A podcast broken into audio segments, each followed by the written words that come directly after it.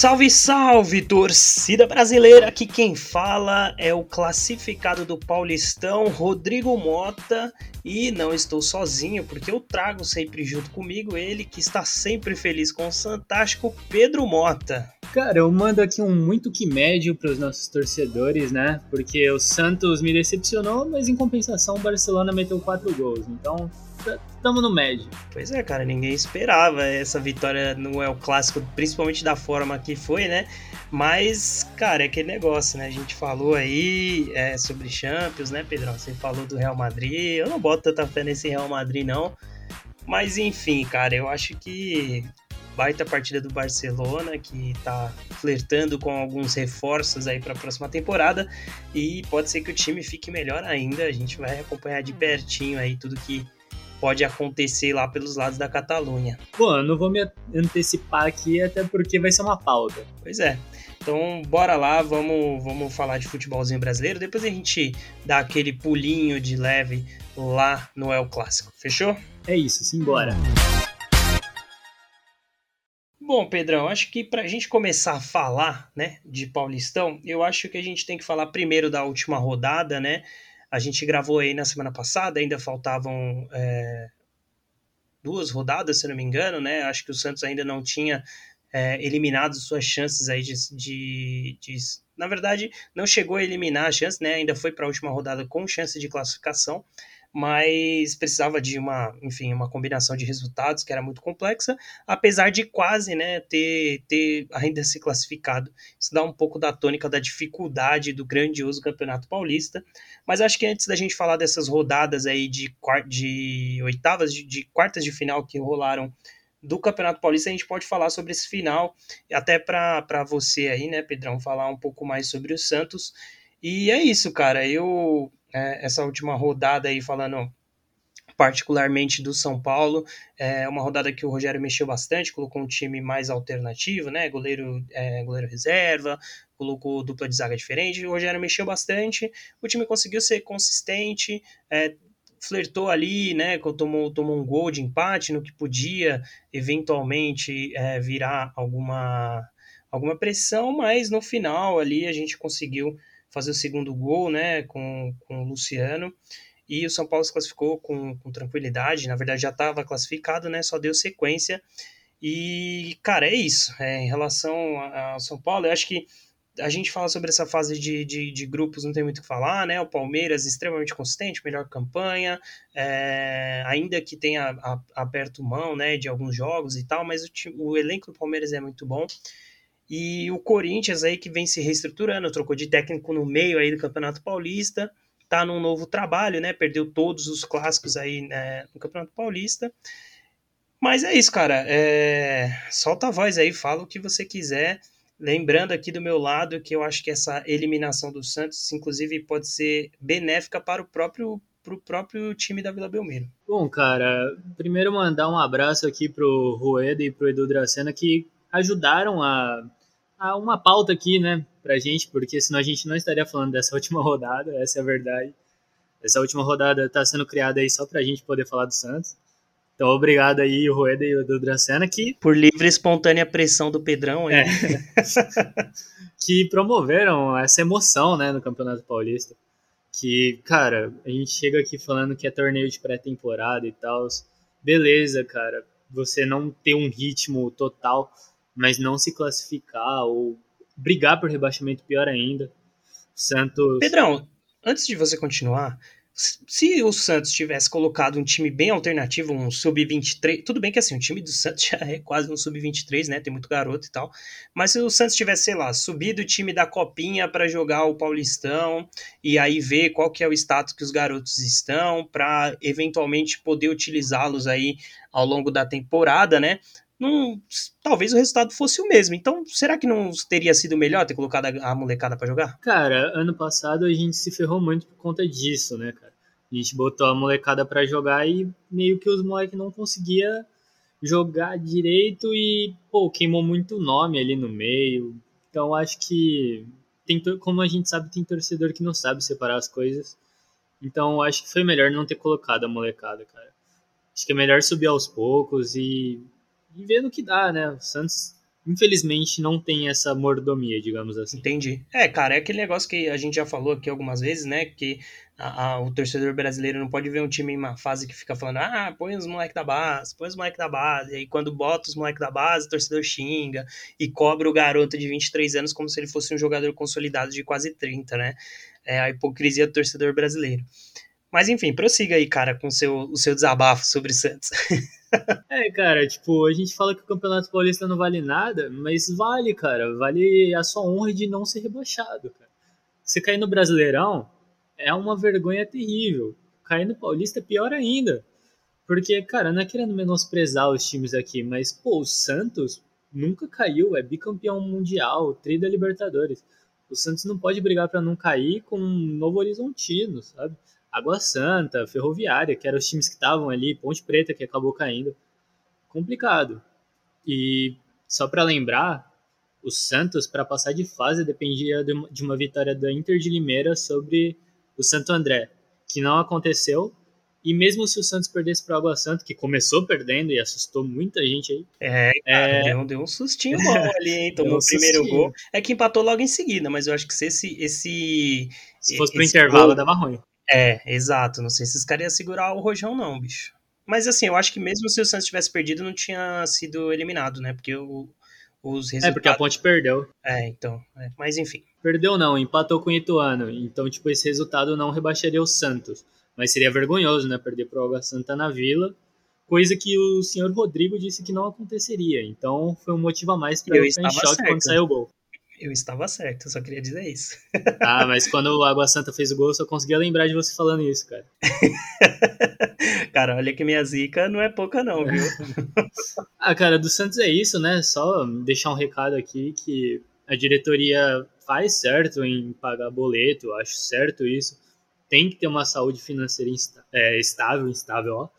Tem que ter uma saúde financeira estável ali no, no local que dá para manter porque sempre que dá merda, explode. Por exemplo, o Cruzeiro caiu nisso, o Vasco caiu nisso, o Botafogo caiu nisso.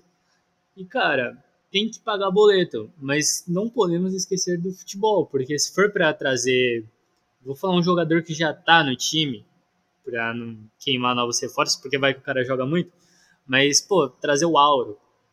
Não traz o Auro, mano, porque é o que o. Grande Auro. Grande Auro, conhecido seu aí. Porque é o que o Bustos falou, né, cara? Se for para trazer reforço por trazer, deixa que os moleques da base jogam. É, cara, eu, eu sou total adepto a esse, esse tipo de pensamento, né? Eu acho que é, o futebol brasileiro tem que parar com essa mania aí, cara, de, de ficar contratando jogador aleatório, tá ligado? E eu acho que esse momento do Santos passa muito por uma incerteza do departamento de futebol, né? Porque é, dois times trocaram de técnicos aí no meio do caminho, né? Santos e Corinthians, e eu acho que dá muita tônica do que as diretorias de futebol pensam, né? Claro que assim, atrela maus, resu maus resultados e tudo mais, mas assim, cara, você começar um campeonato e na metade dele você trocar de técnico, cara, já é meio que um atestado de, de que vai dar errado, sacou? Porque, velho, uh, você tem que acreditar no trabalho do começo ao fim, né? Que uh, se for para trocar, eu, particularmente, né, preferiria que, pô, espera acabar o campeonato, se eventualmente você nos classifica com Carilha, aí você vai atrás de um outro técnico, né, o, o, Santos, por exemplo, na penúltima, vamos supor que o cenário fosse o mesmo, né, na penúltima rodada o, San, o Santos com poucas chances de classificação, mandasse embora aí o técnico que foi, troca e aí, prepara, aí traz o novo técnico para preparar o time aí pro, pro restante da temporada, né, o Santos acertou, a gente já falou aqui na, na busca do seu, do seu próximo técnico, né, mas, cara, é, eu acho que, igual você falou, né, é um conjunto de fatores que faz um time ser competitivo, ser campeão, né? É, claro que o equilíbrio financeiro pesa e pesa muito, porque o equilíbrio financeiro ele não é diretamente atrelado a resultados, né? Mas ele é atrelado a um time que pode ser competitivo por, por longos e longos anos, né? Ser extremamente duradouro. O Santos está num processo muito interessante de pagamento de dívidas e tal é, pagou, se não me engano, no passado mais de 100 milhões né, de dívidas é, que o Santos tinha aí dos seus 500 mil, né? E eu acho que tem que seguir nessa tônica, só que, assim como a gente sempre faz, tem que montar um time minimamente competitivo para você se manter né, na, na, na, elite, até por questão de grana mesmo, né?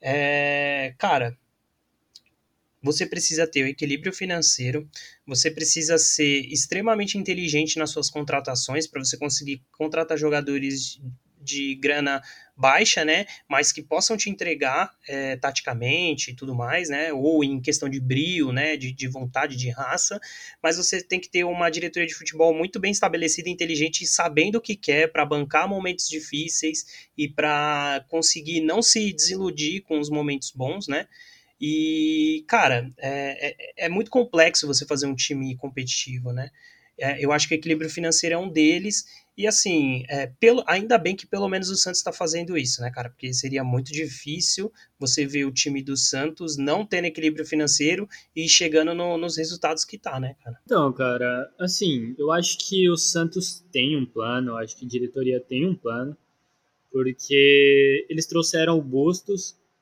e esse nome já estava sendo vinculado há um bom tempo.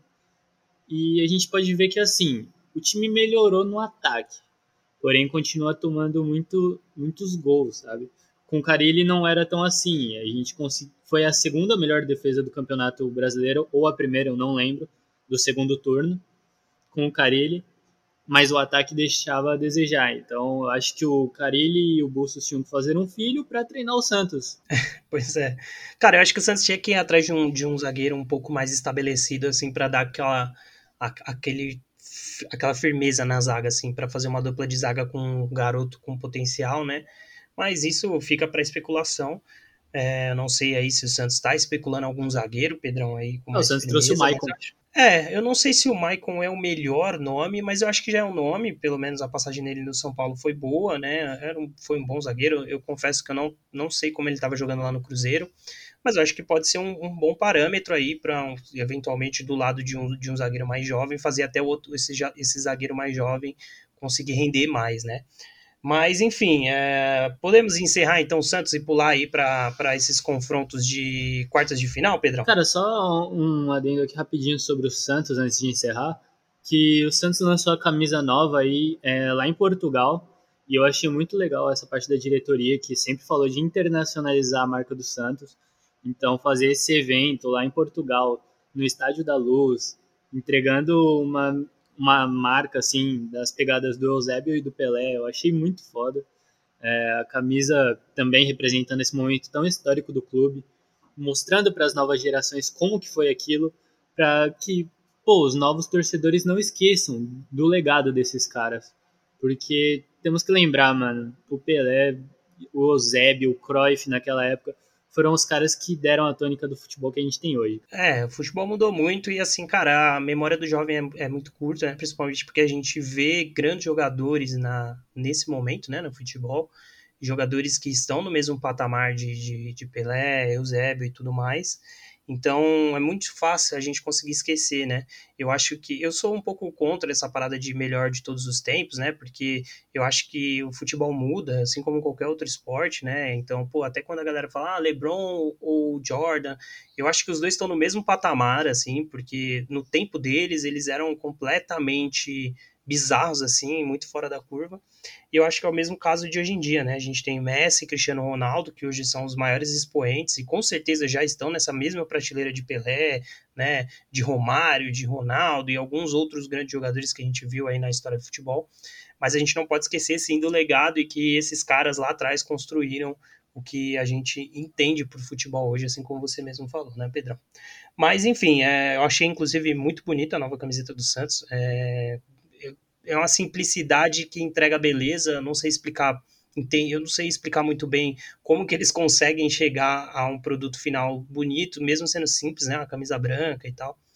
E sobre internacionalizar a marca é super importante, é, pelo aquele negócio que a gente sempre fala, cara, eu acho que a galera conhece o Santos fora, por conta do, do Pelé mesmo, né, o Pelé carrega muito o nome do Santos, mas você tem que estar tá sempre reforçando, porque senão uma hora a galera esquece, né.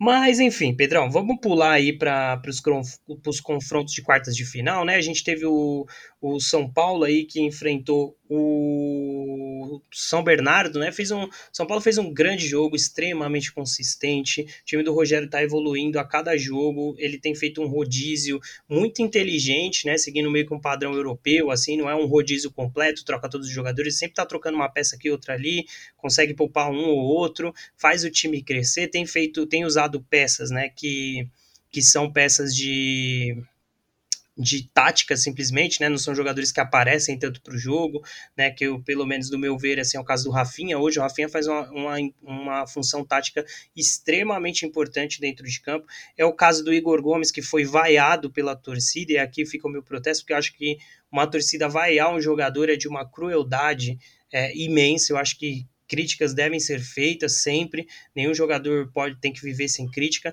mas acho que você vaiar um jogador dentro de campo é, é de uma crueldade, porque o cara tá se doando, o Rogério Ceni falou isso na coletiva depois, né?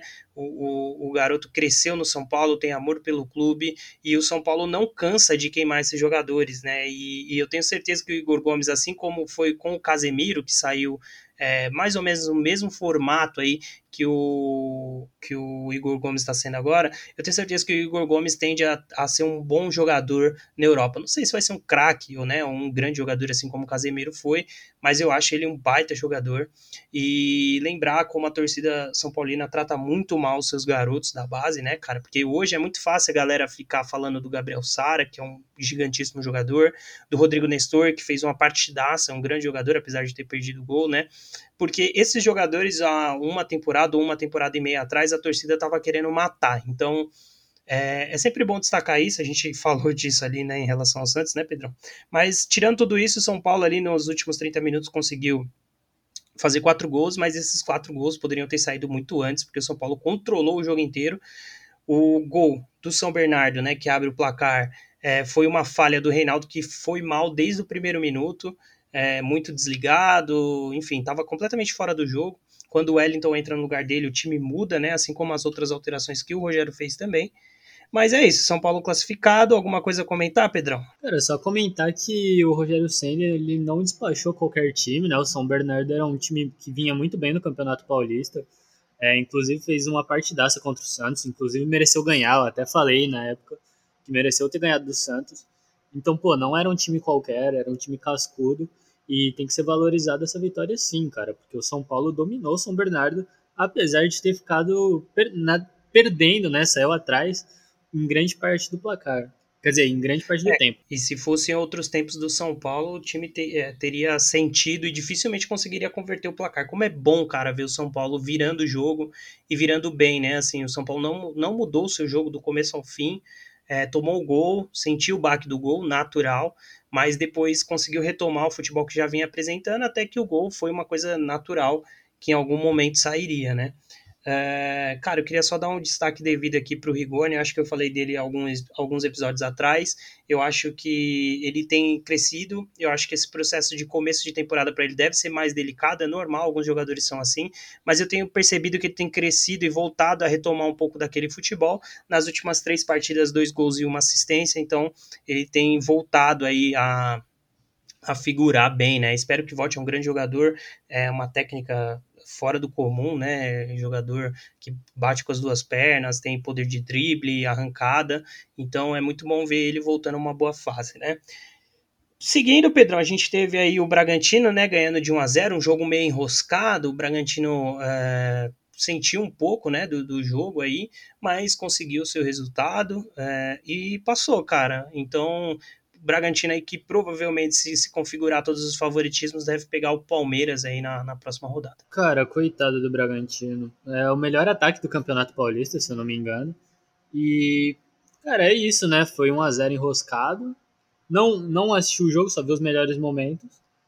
Mas é um time que, assim, convence dentro, dentro das suas proporções, né? Foi o primeiro colocado no grupo do Santos. Sim, tipo, disparado, o melhor do grupo e é isso, cara. Espero que pegue um time tipo Corinthians, assim. Quem sabe? Não tem chance de pegar o tem Corinthians. Tem que ser Palmeiras e São Paulo. Não tem chance de pegar o Corinthians, né? Porque se o Corinthians passar, pega o São Paulo. É... E pode pegar o São Paulo no caso do Guarani passar, né? Porque aí o Guarani é a pior campanha. Se passa, pega o Palmeiras a melhor. E aí São Paulo e Bragantino, que seria um grande jogo, né? E, Putz, cara, cara, eu, não tô, assim, eu não sei como tá funcionando isso aí, meu time não tá. Tô, tô sendo excluído disso. Mas é isso, cara. Eu acho que o Bragantino é um time encardido, tem que sempre tomar muito cuidado, né? Mesmo nesses jogos assim que dá uma rateada, é, sempre é muito consistente, né? Não, não é como se também o Santo André tivesse apresentado uma grande dificuldade para o Bragantino. É que de fato o Bragantino acho que não se soltou, como por exemplo o São Paulo, para conseguir encabeçar mais gols, né? Se classificar com mais segurança. E, enfim, a gente teve o Palmeiras sem muito segredo, né? Abre o placar num pênalti, né? Como o Palmeiras tem feito aí nos últimos jogos, quase o Paulista inteiro, né? O, os gols do, do Palmeiras têm sido majoritariamente de bolas paradas, né? De escanteios, de pênaltis e tal, falta.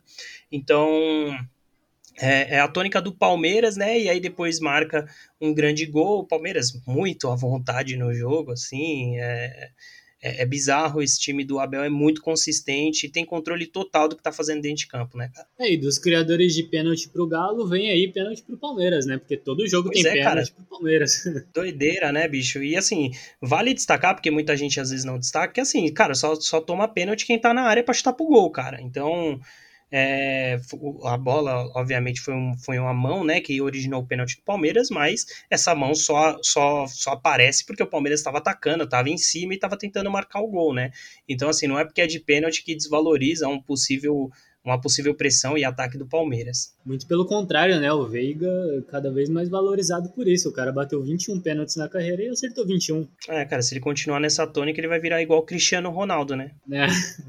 O Messi que não é, né, cara? Pênalti. o Messi com certeza não é. Seria o Veiga melhor que o Messi? Olha aí, velho, fica o questionamento aí, ó. E uma é. última coisa antes da gente pular aí, né, Pedrão? Patrick de Paula, né, cara, saiu do Palmeiras aí, foi contratado pelo Botafogo, Botafogo que tem mexido de forma extremamente interessante nessa janela de transferências, tem reforçado o time com jogadores pontuais e, do meu ver, que, que, podem trazer um time consistente para o Botafogo. Não acho que é um time que vai disputar o campeonato, mas é um time para poder disputar uma vaguinha de Libertadores, né, na farra de vagas que a gente tem, ou ficar no meio de tabela com segurança para disputar uma, uma Sul-Americana. E Patrick de Paula vai, acredito que deve ser um dos grandes nomes aí, né, o que provavelmente deve carregar o Botafogo, mas um movimento extremamente inteligente aí do Textor, que tem contratado, acho que já foram três ou quatro contratações e do meu ponto de vista muito inteligentes. É, cara, o Patrick de Paula não tinha tanto espaço assim no Palmeiras, e pode ganhar espaço no Botafogo, né? O Botafogo que a gente fala desde o ano passado que tem um time interessante, montou um time legal, assim, se vê, e agora trouxe um jogador habilidoso que é o Patrick de Paula. Vamos ver qual vai ser o comprometimento dele, né? Até porque, pô, maior contratação da história do clube. Vamos ver como vai ser, né? E, cara, é isso. Eu acho que. É... Enfim, eu acho que a gente pode encerrar aqui. Em relação aos outros estaduais, o Cruzeiro tem estado cada vez mais consistente, né? O Cruzeiro, que depois aí da vida do Ronaldo, né? A gente vai falar mais para frente, é, tem montado um time mais pé no chão, com menos jogadores badalados ou refugos, né? Tem, tem montado um time mais pé no chão, tem colhido os bons frutos no, no, no Mineiro, que pelo menos eu acho que para o torcedor cruzeirense dá muito mais tranquilidade para o Brasileirão, porque me parece que o Cruzeiro está fazendo um movimento que o Botafogo fez no ano passado de contratar jogadores que vão estar comprometidos a subir o time para a Série A, né? E também, Pedrão, a gente teve lá no Campeonato Carioca, enfim, nada muito novo, né? Flamengo se classificando aí, deve ter, é, enfim, mais uma final entre Fluminense e Flamengo. E, cara, é, não tem os estaduais, na verdade, o que mais inspira a gente é o paulista, não porque a gente torce para times paulistas, mas porque de fato é muito mais, muito mais competitivo o campeonato, né? E é isso, acho que a gente pode encerrar aqui é, questão de, de pré-temporada, vulgo estaduais, né, Pedrão? Vamos lá, cara. Vale dizer aí, galera, que talvez na semana que vem a gente vai fazer aí um programa especial analisando aí os 20 times da Série A para ver como eles vão chegar aí pro para o restante da temporada, né? Cada um deles. Então, vamos encerrar esse bloco por aqui e bora para o próximo bloco.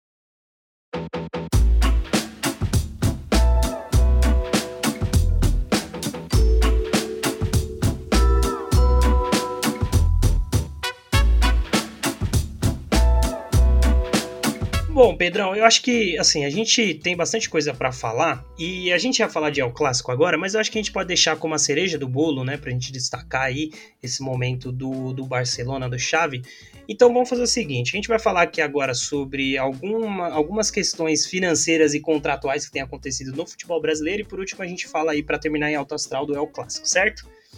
Então vamos começar como? Cara, você está acompanhando aí o que está acontecendo nessa semana bem movimentada em relação ao Cruzeiro e Ronaldo, né? Saíram diversas matérias aí falando sobre até então uma versão do contrato que a XP, né, e o Cruzeiro e o Ronaldo assinaram, que dava muitas garantias ao Ronaldo e poucas garantias ao Cruzeiro, né? É, então, enfim, o, o Ronaldo está num momento complicado ainda de negociação com, a, a, com o clube associativo do Cruzeiro, né, pedindo as duas tocas que até então ficariam com, com a, a Sociedade Esportiva e que, no, no, meu entendimento, não faz sentido não estar com a SAF, né, o Centro de Treinamento do Cruzeiro e o Centro de Treinamento das Bases. Mas uh, o Ronaldo pediu isso aí em troca, ele pediu para acrescentar dentro da negociação, acho uma, um movimento inteligente. Mas aí quando sai o contrato né, oficial ali, em tese assinado, vale dizer também que tanto a XP né, quanto uh, o Ronaldo disseram que esse não é o último contrato, que ele foi um, um, princípio de contrato que foi sendo elaborado ao longo desses três meses aí que o Ronaldo está sobre o, sobre o comando interino né, do Cruzeiro.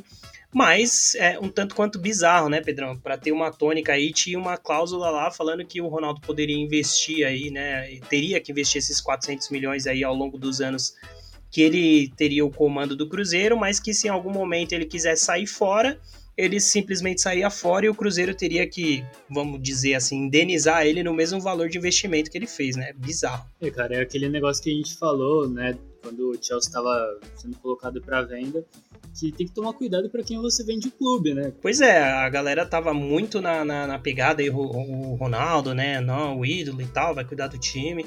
E vale dizer que empresário é empresário, né, cara? Não tem essa, os caras tem, vão tentar tirar vantagem sempre, não tem como. Mas é, eu, eu confesso que assim, eu fiquei de, pego de surpresa não por conta de ser o Ronaldo, mas eu, eu fui pego de surpresa muito por conta da XP tá ancorando tudo todo esse processo, né? E, e o contrato vir tão, tão confuso, né? Tão, ou tão pró é, o comprador, como foi o caso, né? E também o que me espanta é o que o presidente do Cruzeiro ter assinado esse contrato, né, cara? Que é bizarro. Ah, cara, eu não acho bizarro, não. Depois de tudo que aconteceu com o Cruzeiro, eu acho que tudo que vier daqui pra frente é normal, sabe? É, o cara poderia simplesmente ter querer tirar, né, da, da, da frente o Cruzeiro, né? Mas a gente está acompanhando aqui, estamos vendo o que está rolando, né? O, em relação à SAF aí do Cruzeiro. Eu acho que o Ronaldo não deve voltar atrás, eu acho que essas negociações são normais, eu acho que alguns termos têm que ser revisados sim. Vale dizer aqui que, independente de quem vai comandar o time, a instituição é sempre maior, né? Então tem que ter garantias de que o Cruzeiro, é, com ou sem o Ronaldo, será o Cruzeiro.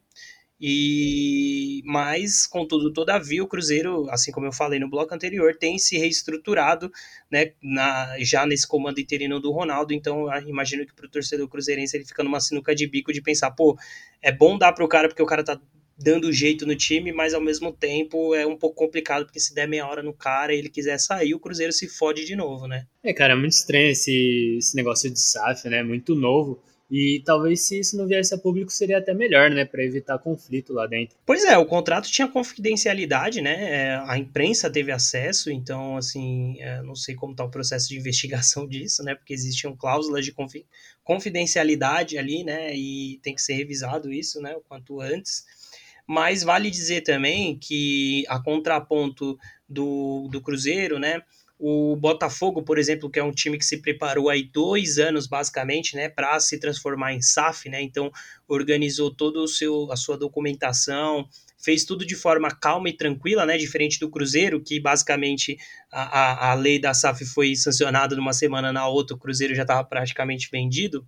É, cara, tem, tem, que ter, tem que ser um processo com calma, assim como você acabou de falar, né? Tem que tomar cuidado para quem você está vendendo, você tem que estruturar muito bem é, o, o, seu contrato de, de transformação de SAF, até porque a gente tem rasgado elogios aqui para o Textor ao longo dos episódios aí que a gente vai soltando, e mostra também que isso é muito por conta do Botafogo, que soube para quem ele estava vendendo, né? É, cara, assim, o Botafogo é totalmente o oposto do Cruzeiro, né? O Textor, pô, contratou o Patrick de Paula o Ronaldo basicamente teve a treta com o Fábio. Então, tipo, você vê os opostos, né? Como a torcida dos dois times tem é, um sentimento diferente pelos dois.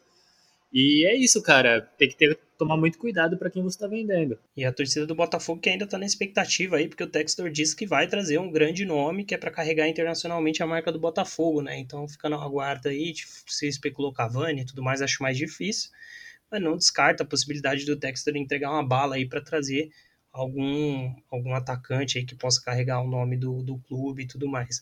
Ó, o Textor batendo lá na porta do Flamengo.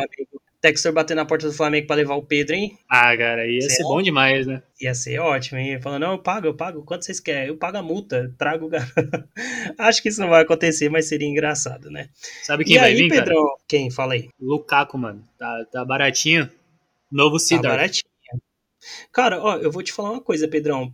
Por que não bater lá, na, lá nos Estados Unidos? Lá o Davi Villa tá lá, né, cara? Moscano, é, tem o Villa, você pode eventualmente trazer um Sanches. Cara, eu acho que são jogadores que às vezes vale a pena, assim. Acho que pro futebol brasileiro eles são muito acima da média. Vidal, Marcelo, olha esses caras aí, ó. Estão tudo querendo é, vir cara, pra cá. São, são caras que podem carregar aí o nome do clube internacionalmente, né? São caras conhecidos e tudo mais.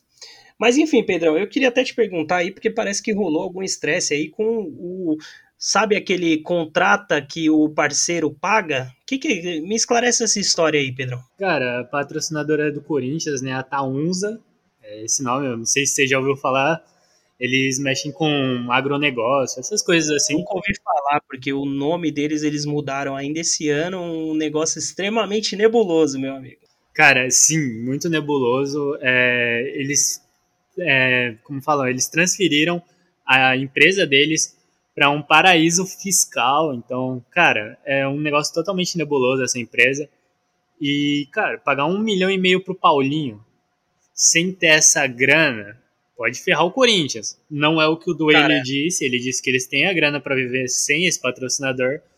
Mas assim, é o que qualquer presidente falaria, né? O Corinthians está com o técnico mais caro da Série A, né? Você tá ligado nisso? Né? Eu acho que é 1,8 milhões, né, por mês. Quase 2 milhões por mês, cara. Eu... Bom, eu sou suspeito para falar, né? Quantos episódios aqui que eu não tô falando desse dessa loucura do Corinthians de pagar, ter cinco jogadores pagando mais de um milhão e ainda contratar um técnico de dois milhões, né? Mas quem sou eu para falar, né? Eu acho que a gente até de citou novo. isso no primeiro episódio. Igual você tá falando aí, né, Pedrão? A Townsend, ela não aparentemente não, não fez o primeiro pagamento do salário do Paulinho, que até então era para ser pago pela mesma, né? E aí, cara, começa a ficar complicado, né? Complicado. A gente fica muito no aguardo dos balanços dos times, né? E principalmente pela análise do Rodrigo Capello, que, pô, com certeza eu vou convidar para aparecer aqui. Eu duvido que ele apareça, mas a gente convida, né, Pedrão? E, cara, eu fico muito curioso para ver, porque o Duílio tá aí falando que faz sentido, né? Ele mandou meia dúzia de jogador embora aí e trouxe cinco jogadores ganhando mais de um milhão. Então, para mim, não, não, a conta não bate, mas vamos esperar para ver, né? Não, a não ser que o Corinthians tenha achado uma mina de petróleo, né? Pois é, eu não acho difícil, hein, cara. É, porque segundo o Duílio, eles têm a grana para manter sem o patrocinador. Mas também isso pode ser uma cortina de fumaça para esconder os problemas que podem estar acontecendo. Cara, não tem como, velho. A, conta não a, conta não fecha, Pedrão. Porque assim, eu entendo, o Duílio falou que tinha muito jogador que tava no Corinthians ganhando muito dinheiro e tal. A não ser que ele tenha enxugado algum, algumas coisas erradas que já vinham acontecendo no, no Corinthians antes e agora não estão acontecendo mais é, acho muito difícil essa conta fechar, cara. Mas se for esse caso que eu falei, vale investigar para entender o que estava acontecendo antes. O que provavelmente não vai acontecer, porque o Duílio é da chapa do time, do é da chapa, né, do ex-presidente, que era o André Sanches, que estava lá no Corinthians, né, cara? Não, e tipo, assim, você contar com dinheiro de premiação, essas coisas, dá muito errado. O Cruzeiro fazia isso e olha no que deu, né? Então, se pois essa é. grana que o Duílio fala que tem é pensando em premiação, é complicado, cara, porque não vai conseguir pagar o Paulinho e muito menos o centroavante. Imagina se traz o Cavani. Pô, mas haja premiação. É, haja premiação. Quantos times você viu aí que ganham? Quantos times você viu nos últimos anos que ganharam três campeonatos? Né? O Palmeiras, ano passado, né? Que ganhou o Pauli... Não. Ano, não, foi... Ano retrasado, né? Que ganhou Paulista, Libertadores e Copa do Brasil. Foi o último né? Talvez cara, o, assim, o, Atlético Mineiro, né? Mas assim, cara, não é muito, não, não é de acontecer muito, né? O time tá, ou pelo menos tá sempre em todas as finais, ou tá, tipo, ganhando todos os campeonatos. Eu acho muito complicado, e igual a gente falou lá atrás, até porque o Corinthians não nada sozinho aí, né? O Corinthians tem concorrentes muito fortes. Eu vou citar um exemplo aqui do Santos, que foi vice da Libertadores, né? É, chegou na final da Libertadores e com toda a grana que ganhou naquela Libertadores não conseguiria pagar o salário anual do Paulinho. Simples assim. Pois é, cara. É... Enfim, a gente fica no aguardo. Eu, o Mauro César, né, que sempre bate muito nessa tecla aí do doping financeiro, eu não descarto essa possibilidade tanto do Corinthians como do meu São Paulo, como eu já falei um monte de vezes aqui, né? O São Paulo saiu fazer planejamento financeiro aí também com final de Paulista, final de Sul-Americana e uns, uns, objetivos meio malucos, assim, principalmente falando no sentido financeiro, né? Lembrando que objetivo esportivo e objetivo financeiro são diferentes, né? O objetivo financeiro ele é o que vai te dar a grana pro, pro para o decorrer da temporada, né? E, e o, o, esportivo é lógico que você espera que o time entregue, né? Mas a gente fica no aguardo. Eu acho que essa bomba vai estourar e vai estourar com caso de polícia, Pedrão. Mas a gente fica no aguardo até esperar o que que, que, que tá acontecendo mesmo, né? É, o que fica agora é aproveitar o que vocês estão vivendo, né? Não é tipo querendo causar intriga lá no Corinthians, nem nada, mas é que é o que realmente está acontecendo e que tem que abrir os olhos, né, cara?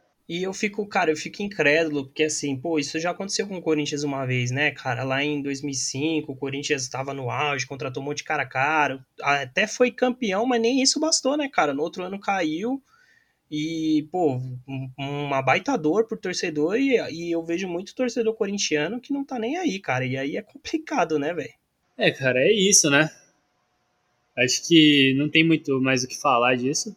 Até porque você vê os opostos, né? A gente começou falando do Santos, que paga muito boleto, e do Corinthians, que deve um bilhão em dívida e tá trazendo um treinador de 2 milhões por mês, assim. Complicado. Pois é, bizarro, bizarro, cara. Isso é suco de futebol brasileiro, né? Modelo associativo aí sempre dando as caras. Mas é isso, Pedrão. Vamos, vamos parar de falar aí de, de futebol brasileiro, principalmente essa, esses pontos aqui que dão um, um tanto de raiva, né? Dá, dá aquele embrulho no estômago da gente ver. E vamos falar de coisa boa, vai, bora pro próximo bloco. Calma, calma, calma, calma. É o nosso convidado fala, semanal fala. que vai vir agora? Quem? Chave, né? Toda semana tá aqui? Toda semana, o Pedrão aí, ó, deixando o clubismo nunca falar mais alto aqui nesse podcast. Mas semana de El Clássico não tem como não falar, né, Pedrão? Não tem. Sim, bora lá, não vamos enrolar não, que eu, agora eu tô ansioso.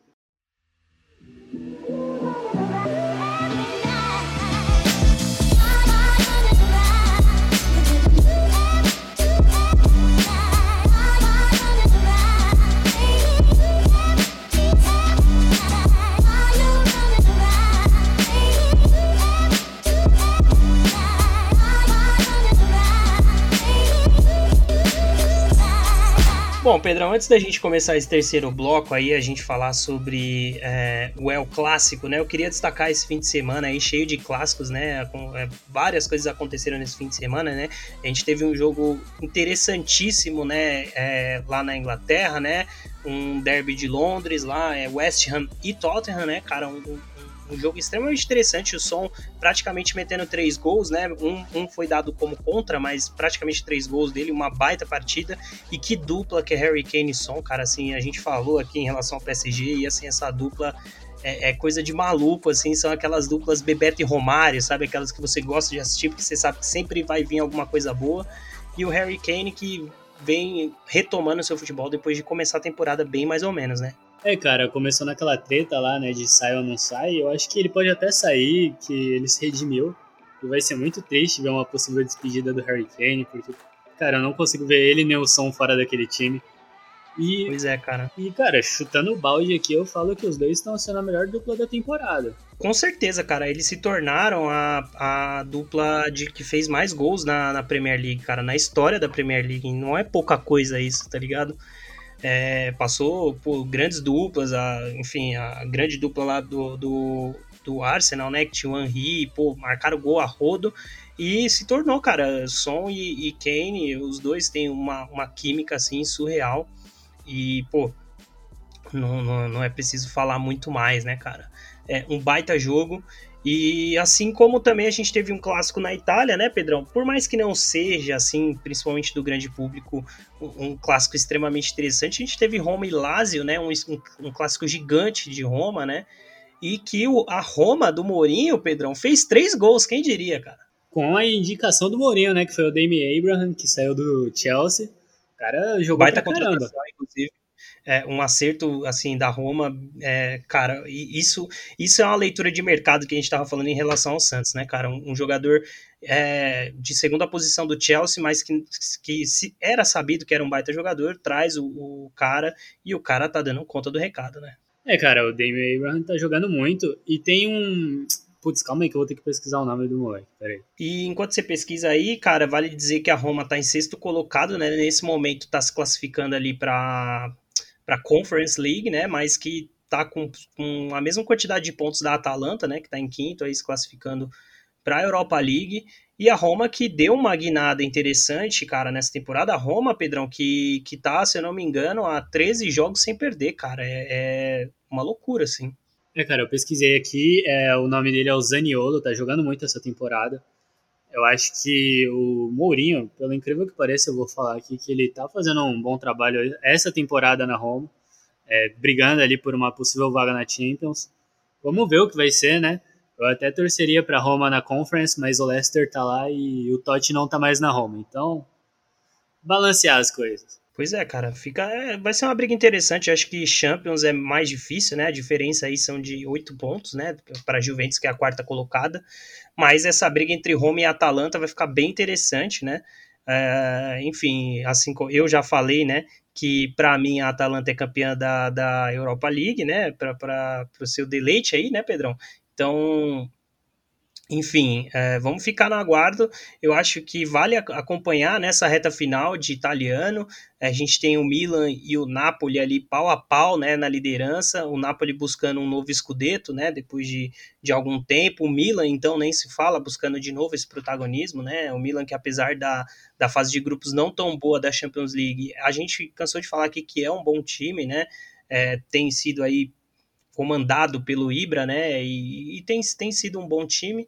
Então, cara, vamos. O italiano é bom de se acompanhar aí nessa reta final.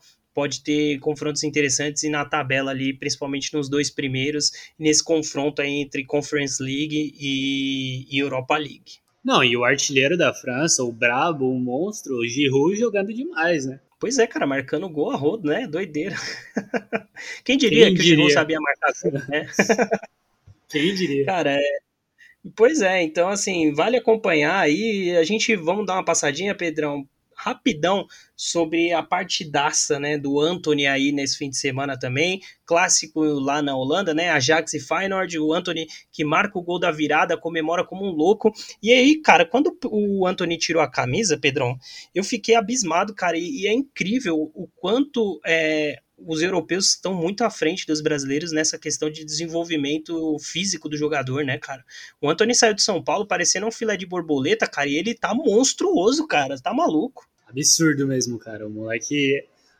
Cara, você vê ele jogando em São Paulo e tu vê ele jogando na Ajax, é outros 500, né? Não só, tipo, do corpo do moleque mesmo. Você fala assim do jogo, do, da intensidade que ele mostra no jogo, assim, é outra coisa, cara. É outro jogador. Ele já vinha numa ascendente bizarra no São Paulo, né? É, ele teve uma queda em um momento, mas ele volta a crescer, né? Volta a jogar bem ali na, na reta final com o Diniz. E, cara, é, é bizarro e, e, assim, uma das críticas que faziam a ele é que ele de fato perdia muita bola porque ele era muito franzino, né?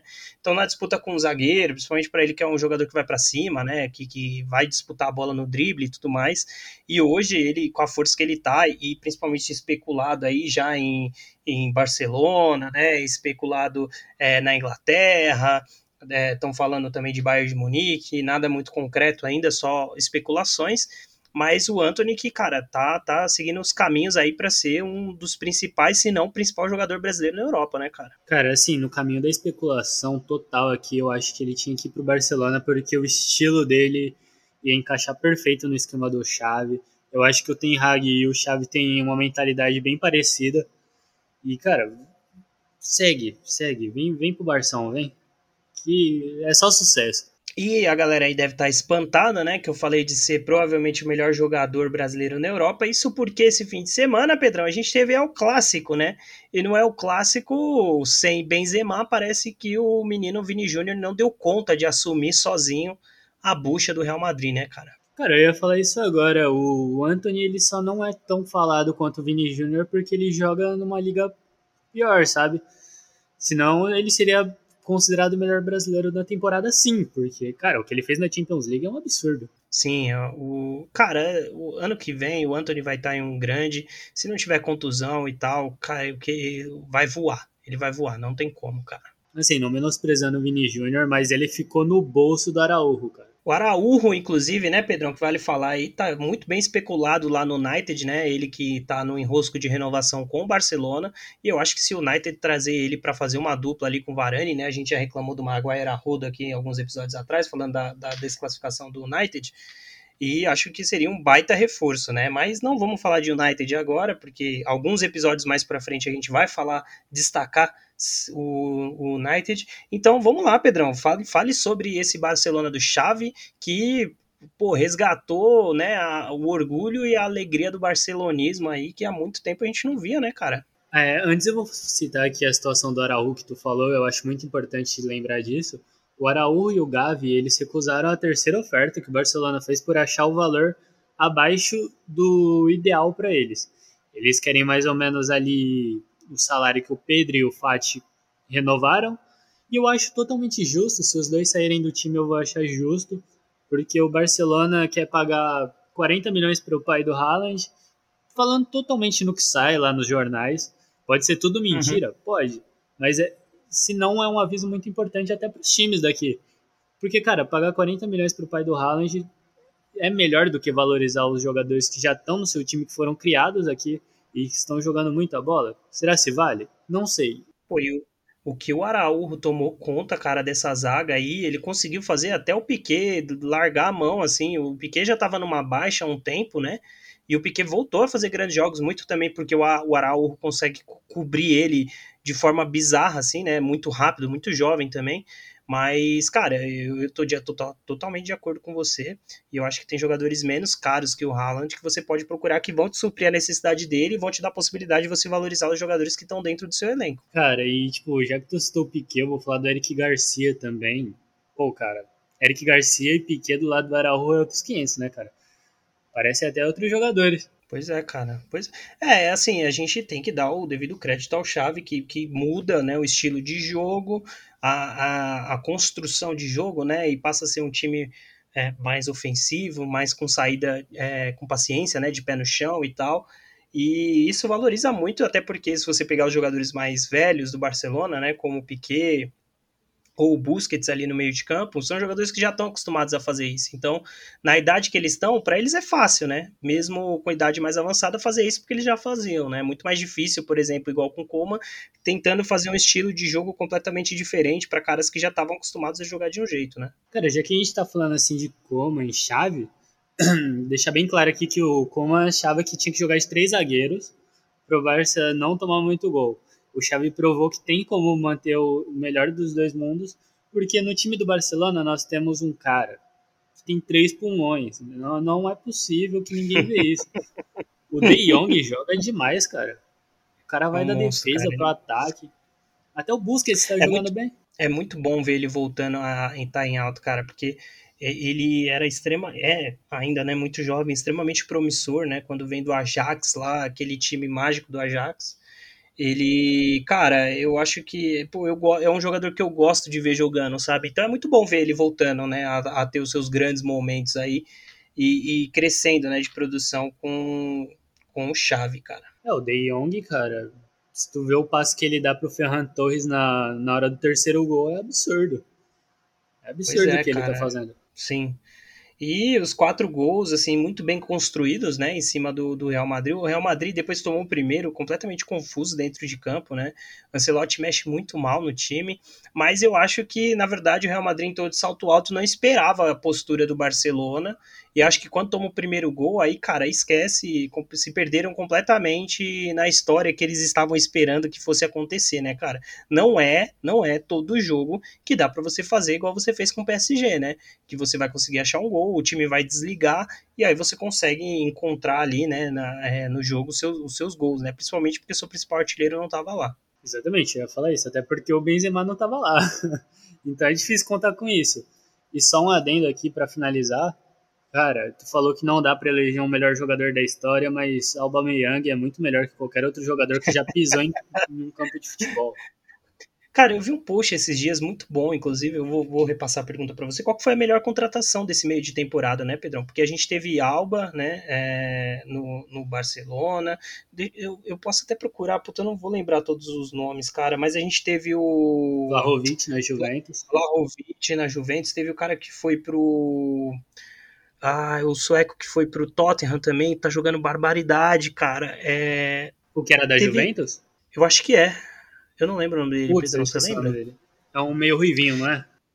Isso, isso. Cara, é assim, dele, as contratações de meio de temporada assim que cresceram os ti... tanto os jogadores quanto os times para qual eles foram, né, cara? É, Foi sim, uma boa o... janela desse mediano, né? Barcelona principalmente, né? Ferran, Alba e Traoré e Dani Alves. Sim. É. Calma aí, eu vou pesquisar aqui o nome do cara. Ele fez um gol contra o Manchester City. Pois é, cara, ele, ele tá jogando barbaridade, jogou muito, inclusive, nesse jogo aí que a gente falou contra o West Ham, né? É... Então, assim, eu acho. Kulusevski, sim, monstro, é, foi um jogador caro, né? Foi caro, mas tá entregando. E, cara, é, ótimas contratações de meio de temporada, né? A gente pode falar, enfim, você já falou aí, né? Do Ferran também, puta o time do Barcelona se, se re, tava respirando por aparelhos, o Chaves chegou com, com a Bezetacil lá, né, cara? E recuperou o time, né, Bruno? Cara, e se o Ferran e o Alba tivessem a pontaria 100%, cara, teria sido uns 10 a 0. E aí, Pedrão, pra gente finalizar, vou te fazer só uma última pergunta. O que que faz com, com o Depay? Fala pra mim. Cara, o Depay, ele, ele não tá tão mal, mas, assim, houve boatos de que ele estava sendo especulado aí no Tottenham. Eu não acho uma má contratação nem por parte do Barcelona, que entraria uma grana legal, e nem pra parte do Tottenham, que, pô, o Depay é artilheiro do Barcelona na temporada. Cara, mas Isso não se apaga. O Depay na Premier League não rendeu, cara. Eu acho arriscado, assim. Ele, o cenário para ele em Manchester era muito favorável. Ele era para ser o 9 do United e tal, e ele não conseguia render, cara. Ah, cara, mas tu jogar no United e jogar no Tottenham é outra coisa. Ah, concordo. Mas eu não sei, tipo assim, se, se a gente tá considerando que o, o Kane vai sair e ele vai vir para ser o 9, eu acho que é uma pressão que ele não precisa, sabe? é, sim, talvez, cara. Jogando do lado do som ali, eu acho que seria uma boa. Acho que pro Depay pode ser uma boa, se eventualmente igual estão especulando o Richarlison no United também, pô, vai lá pro Everton, sabe? Pra um time menos badalado, ainda que seja de Liverpool, tem uma grande torcida, né? Mas o time menos badalado, que provavelmente vai vir para a próxima temporada com expectativas mais baixas, considerando que tá brigando para não cair esse ano. Acho que pode ser um caminho agora. Newcastle pode ser uma boa. Então, assim, agora você ir para um rojão, porque eu particularmente acho que o Tottenham é um rojão hoje, né? Eu, eu cara, não sei. Ainda mais para treinar com o Conte, que eu não sei se o Depay é o tipo de jogador que vai se dar bem com o Conte, sabe? Um cara que é extremamente é, cobra muito em cima, é um cara meio maluco, assim, nos bastidores. É, cara, assim, eu acho que no Barcelona ele não vai ter tanto espaço agora, principalmente que estão falando de trazer o Anthony ou o Rafinha. Então acho que ele vai perder um pouco do espaço, até porque o Barcelona quer focar muito no ataque nessa janela. Então acho que o Depay, pô, agradeço por tudo que fez é, no Barcelona nessa temporada. Foi importante em muitos momentos, mas não vai ser dessa vez, né, cara? Mostraram aí Uma que. temporada só, né? Uma temporada É. só no Barcelona, é isso? Meia temporada por enquanto, né? É, não vai ser vendido por agora, então ele vai terminar, vai fazer uma temporada, né? Cara, o Depay é muito doido, né? Era um jogador também extremamente promissor e não consegue se firmar, né, cara? Muito doido isso. É, cara, é complicado, né? Porque, tipo, o Ferran, ele não tem o poder de finalização que o Depay tem. Porém, ele agrega muito mais ao jogo do Barcelona do que o Depay, sem a bola, entende? Posiciona... Noção de posicionamento do Ferran Torres é brincadeira, cara. Tá maluco. O passe cara parece dele que também. tá no lugar certo na hora que, tipo, é, é, assim, a gente fala, né? O jogador sortudo, né? Que tá, a bola sempre passa por. Mas não, cara, é que o cara se posiciona, o cara sabe onde tá os, os atalhos do campo, né? Passa muito bem. Ferran é um, um monstro, cara, é um monstro. É, pena pro City que não pôde aproveitá-lo, mas também não é como se o City estivesse precisando, né? O Hoffman até falou contra o Galatasaray, né? Tipo, o Ferran perde 10 gols por jogo. Pô, cara, mas pra perder 10 gols por jogo, o cara tem que receber 10 bolas boas por jogo. Então é porque o cara sabe se posicionar. Se ele melhorar a Sim. finalização dele, e ele pode melhorar porque ele é muito novo, cara, ele vai ser um artilheiro nato. Cara, aquele golaço contra o Ga- Galatasaray foi dele, não foi? Não, foi do que ele Pedro. deixa dois no chão. Foi do Pedro? Ah, do Pedro, pô, baita golaço, tá maluco. Pedro Golden Boy. É, Golden Boy, cara, não sei, hein? Esse, esse- essa temporada vai ser engraçado de acompanhar isso, né? A gente tem bons grandes nomes aí, né? A gente tem o Vini Júnior, a gente tem o Anthony, a gente tem o Pedri, tá ligado? E são, são garotos interessantes, assim, para Tem o Elangado do United também, tá fazendo uma, uma baita temporada, vai ser Renan curioso, cara. jogando demais. É, mas não, não tem mais como ser Golden Boy, porque já acho que é a terceira temporada dele na Europa, né? Tem essa? Não sabia. Eu acho que tem. Eu acho, Eu que, acho é que até tem. 21 anos, não é? Será que ele já Mas, passou? pô, Renan Lodge, Renan Lodge já deve ter mais, cara. Renan Lodge, pra, pra você negar vacina, você tem que ter mais de 23 anos, cara. Vou ficar falando que o Renan, ele tem 23, tá? Vou ficar falando que o Renan Lodge é antivacina sim.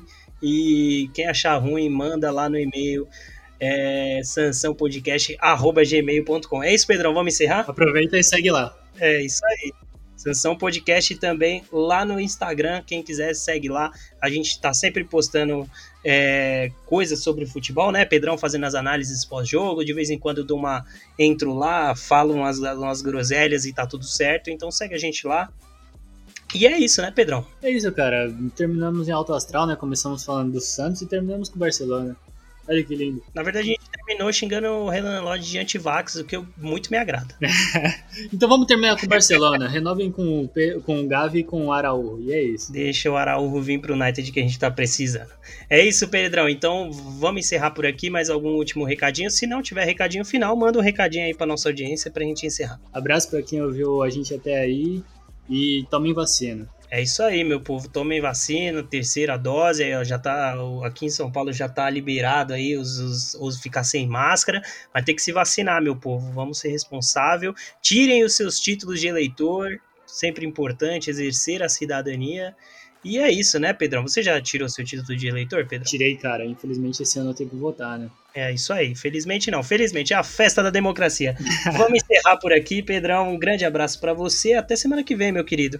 Ah, ó, vale dizer aqui, a gente nem ah, passou lá pelo coisa. A gente não comentou sobre o jogo de Corinthians e Guarani, porque a gente tá gravando antes do jogo. Então vai ficar pra semana que vem. Aí a gente já, já vai comentar é, naturalmente as semis aí do, do Paulistão. Certo, Pedrão? Certo. Abraço aí, pessoal. Falou!